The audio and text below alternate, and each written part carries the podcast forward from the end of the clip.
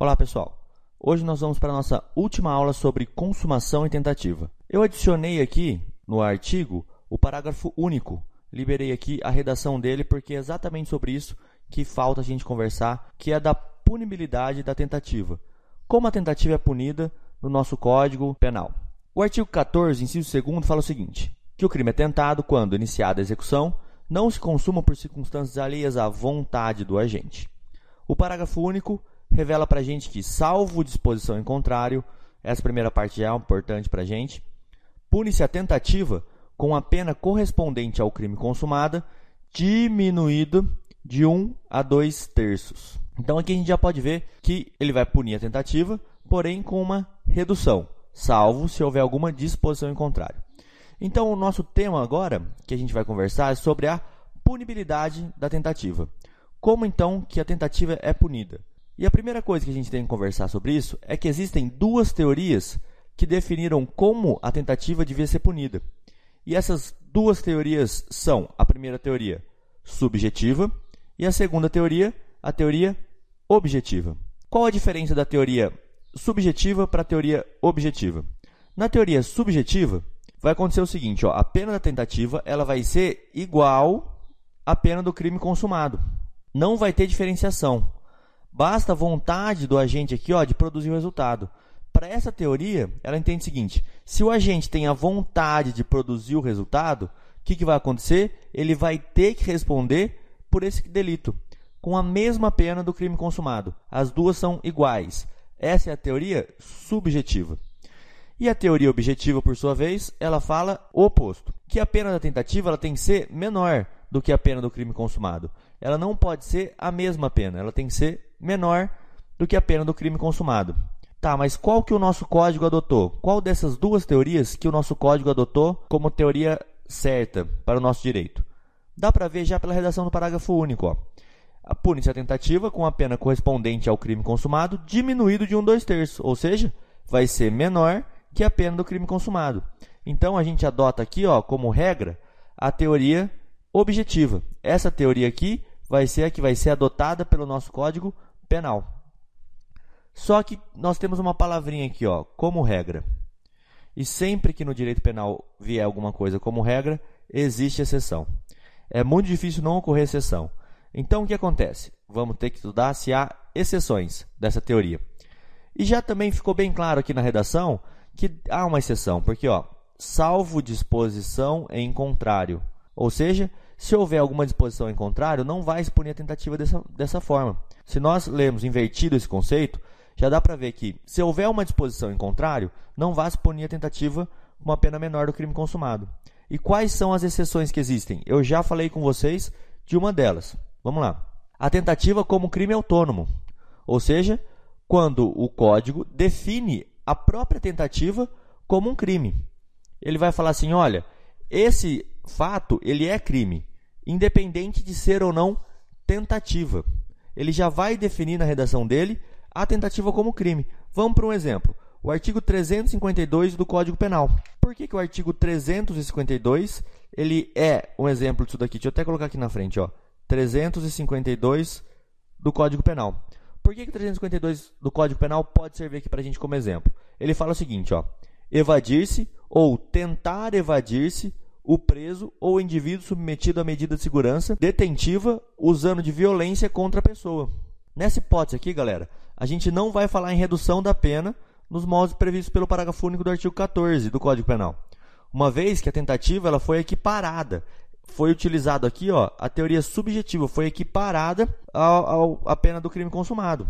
Então, nesse artigo 352 do CP, ele é uma exceção à nossa teoria objetiva.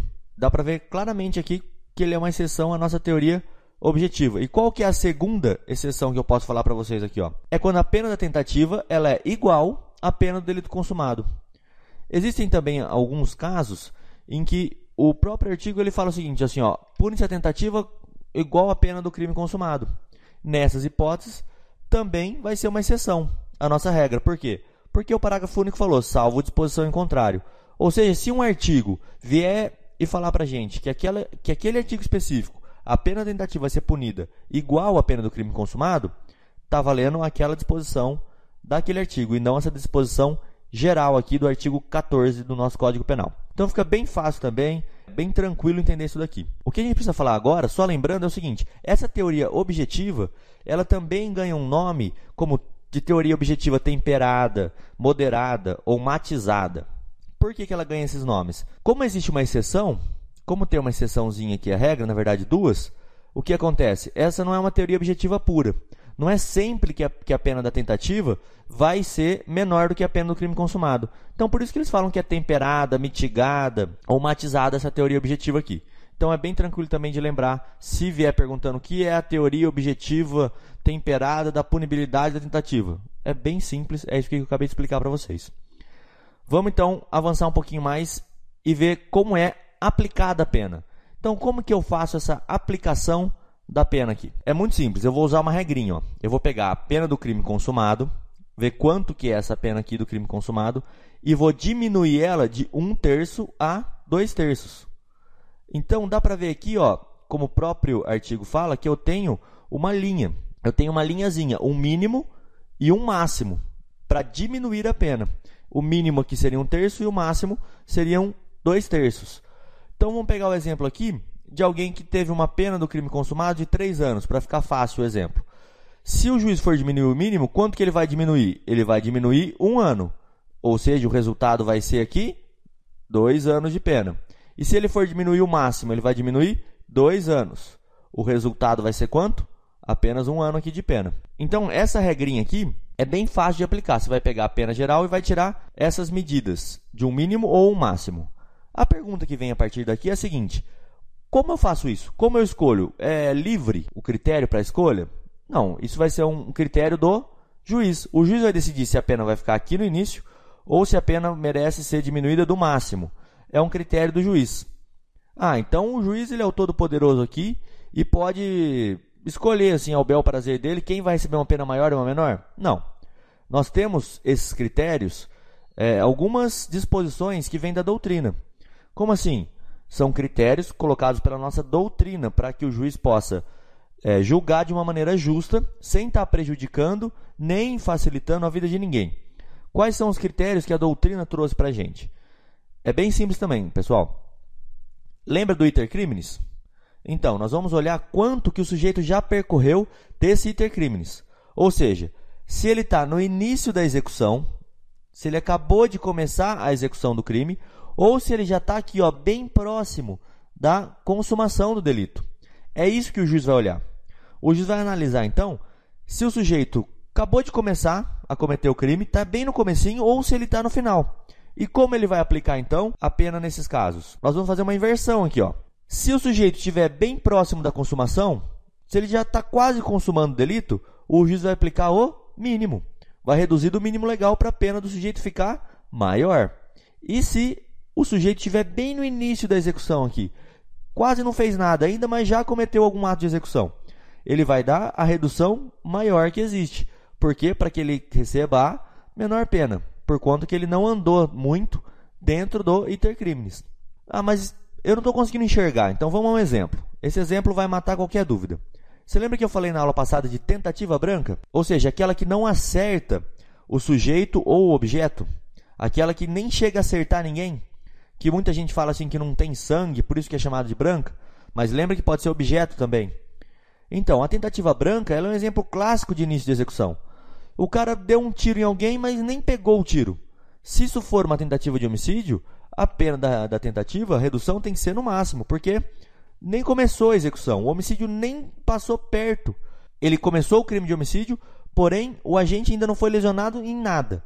Então, se ele for impedido aí de continuar dando tiro, e tivesse essa vontade de matar, a pena dele tem que ser reduzida do máximo. E é muito importante esse critério porque dois terços de uma pena é muita coisa. Se a gente for começar a elevar aqui o número de anos, vocês vão ver que crimes de 12 anos têm uma redução absurda. O crime cai para 4, pode cair bastante mesmo a pena aqui nos casos da redução da tentativa. Então, por isso que existe esses critérios. Lembrando sempre aqui, ó, tentativa branca é um exemplo bom para fixar bem a matéria. Bom, já sabemos então qual a teoria que o nosso código adotou e como se aplica a pena, como o juiz vai fazer para aplicar a pena tentativa. Agora eu quero falar um pouquinho de vocês, vou entrar numa outra área de processo. Onde surge muita dúvida e muita pegadinha na hora de prestar uma prova, concurso e assim por diante. É no caso do juizado criminal. Eu vou explicar rápido porque isso aqui é matéria de processo penal, mas dá para entender legal. No juizado criminal, a pena máxima do delito tem que ser menor ou igual a dois anos. Então, pessoal, vamos dizer aqui, ó, que igual esse exemplo que eu dei aqui, a pena do delito seja de três anos ele estaria fora do juizado criminal. Ele seria julgado pela justiça normal, pela justiça comum, não pelo juizado criminal. Mas e aí? E se o crime foi tentado? Como eu faço para saber se ele vai para o juizado criminal ou se ele vai continuar na justiça comum? Nós temos uma regrinha que dá para aplicar aqui. Ó. Eu vou pegar a pena máxima do delito e vou diminuir da menor fração da redução aqui da tentativa, ou seja, um terço. Então eu pego a pena máxima do delito e reduzo da menor fração. No nosso exemplo aqui, ó, eu vou pegar os três anos, que é a nossa pena máxima para o nosso delito, e vou reduzir de um terço, ou seja, dois. Então, nesse caso, um crime de três anos entraria aqui pro juizado criminal e não seria julgado por uma justiça comum. Então é bem fácil também. E por que, que eu pego a menor fração, pessoal? Porque eu estou querendo achar a pena máxima. Não é pena máxima? Então a maior pena que ele pode pegar é a pena máxima do delito menos a menor redução. Bem tranquilo de entender também. Tem mais uma regrinha aqui, processual, que é interessante a gente trazer nessa hora aqui, que é a seguinte: o Código Penal Militar, tá? Ele traz uma exceção a essa teoria objetiva. Ele aplica também a teoria objetiva, igualzinho aqui o nosso código normal, porém ele traz uma exceção no parágrafo único do artigo 30, que é a seguinte, ó. Ele fala que o juiz pode, no caso de excepcional gravidade, e é aqui que está o conceito, aplicar a pena do crime consumado. Então ele aplica a teoria subjetiva no Código Penal Militar em caso de excepcional gravidade, que vai ficar a critério do juiz. Isso daqui é uma pergunta assim que bem nível difícil e que pode cair e você já matar na hora por conta só dessa observaçãozinha. Então vamos dar prosseguimento aqui à punibilidade da tentativa. A próxima coisa que eu queria conversar com vocês, até para encerrar o assunto e a gente partir aí para o artigo 15, é o dolo eventual.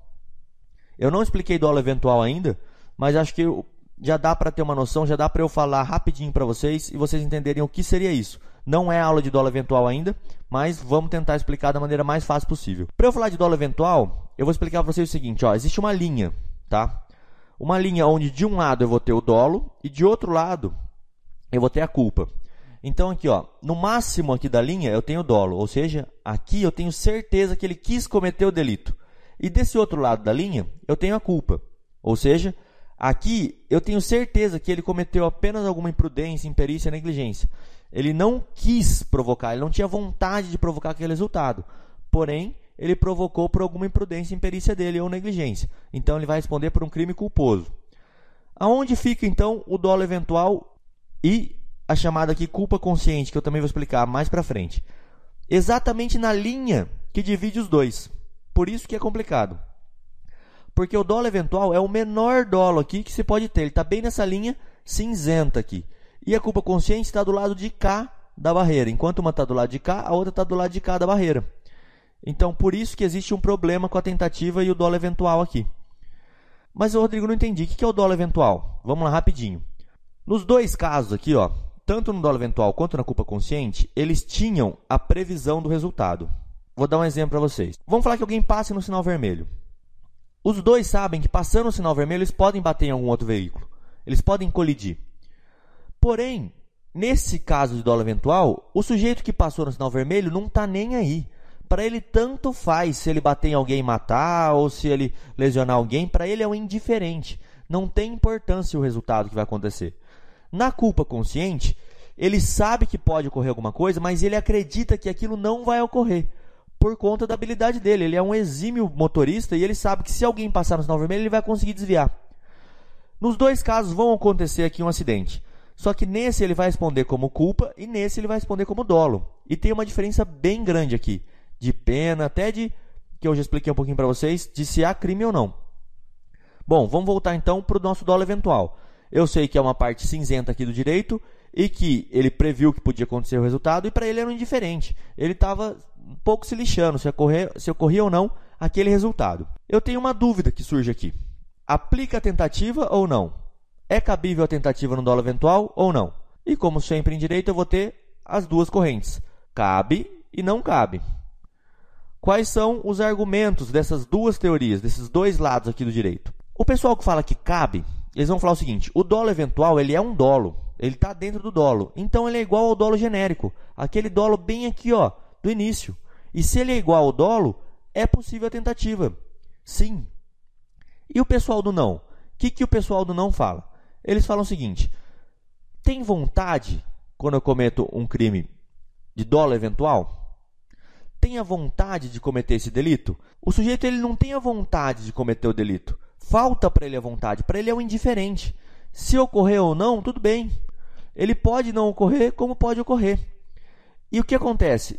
No artigo 14, inciso 2, ele fala o seguinte, ó: O crime é tentado quando iniciada a execução não se consuma por circunstâncias alheias à vontade do agente. Eles falam que no dolo eventual falta a vontade. E se falta a vontade, não pode ter a tentativa. Por isso, essa corrente aqui entende que não há tentativa em dolo eventual. E o maior exemplo que eles dão aqui é o seguinte: se alguém bebe e dirige, que é o exemplo clássico de quem fala sim para o dolo eventual da tentativa aqui, que haveria um dolo eventual, eu bebi, dirigi e apostei um racha. Então, se eu matar alguém, eu vou cometer um crime com dolo eventual. Mas se essa pessoa não vier a, morrer, o que acontece? É um crime de tentativa de homicídio ou de lesão corporal? O pessoal que defende essa corrente aqui do não fala o seguinte: se fosse uma tentativa de homicídio, todo mundo que esse cara passou perto com o carro teria que sofrer uma tentativa de homicídio. Ficaria uma situação meio estranha. Então, por isso, nós temos os dois pontos. E aonde esses dois pontos mais brigam, e o que vocês precisam saber é só definir se escolher sim ou não, precisa saber justificar o porquê que você está falando que tem a tentativa ou não tem a tentativa. O ponto de choque aqui dos dois é o seguinte: como se prova que é justamente o que eu estou falando, o início do ato de execução? Como que eu falo que ele entrou aqui, ó, no iter crimes, vou usar a nossa reguinha aqui, ó. Como que eu falo que ele já começou o iter crimes? Nesse exemplo do racha, como que eu falo que aquilo de passar perto de alguém é um início de ato de execução ou aquilo não é nada? Bom, para o pessoal do não, essa dúvida aqui gera o quê? Não dá para ter a tentativa no crime. E para o pessoal do sim, eles falam o seguinte, ó. Isso daqui, essa prova aqui, é uma coisa de processo. É prova. Então, eu não preciso resolver isso no direito penal. Dá para ter a tentativa de dolo eventual. Porém, se vai conseguir ser provado isso ou não, aí fica a critério da prova do processo, do processo, não do nosso direito penal. É possível, porém, a prova seria difícil. Para os que falam que não, falam que como isso aqui não dá para determinar quando foi o início, então eles estão certos e nunca vai ocorrer a tentativa em dolo eventual. Rodrigo, quem está certo? Tem doutrinadores bons para os dois lados. Então o que vocês precisam saber é o que? Definir quando é sim e quando é não. Se a pergunta vier assim, cabe dólar eventual na tentativa? Se você discorrer os dois lados, acabou, você vai tirar 10 e vai acertar. Em teste, dificilmente eles vão pedir uma alternativa dessa daqui. Se pedirem, vocês vão ter que olhar o quê? Prova do que vocês estão fazendo. Se é uma prova para a defensoria pública, por exemplo, é bom vocês falarem que não tem dólar eventual em tentativa. Se for para MP, fala que sim. E aí por diante. Bom, pessoal, era isso que eu queria conversar com vocês de consumação em tentativa. Eu vou deixar aqui no final para vocês duas aulinhas, é, a aulinha posterior do artigo 15 do nosso Código Penal, que a gente vai conversar sobre desistência voluntária, e a aulinha anterior aqui de consumação e tentativa para quem perdeu e quer rever. Aqui em cima também, para quem quiser, eu vou deixar o link do livro que eu escrevi, que chama Como me tornei defensor público aos 23 anos. Esse é um livro onde eu conto um pouco da minha história e que tem várias dicas e técnicas para quem quer começar um estudo, é, passo a passo, como é que se faz, tudo certinho para quem quer começar um estudo para concurso público ou então para o exame da ordem também. Bom, pessoal, além disso eu vou deixar dois links, tá? Como sempre, o link para quem quer se inscrever no canal e ter essas aulinhas aqui em primeira mão e também para quem quer olhar a nossa playlist de, de penal geral, onde tem todas as aulinhas que até agora eu elaborei aqui para vocês. Eu espero que, tenham, que, que gostem aqui da aulinha e se puder ajudar, compartilhe a aula ou dá um gostei no vídeo, que isso ajuda muito na divulgação e ajuda o projeto aqui Desenhando Direito a crescer e continuar sempre gratuito para vocês. Muito obrigado e até a próxima.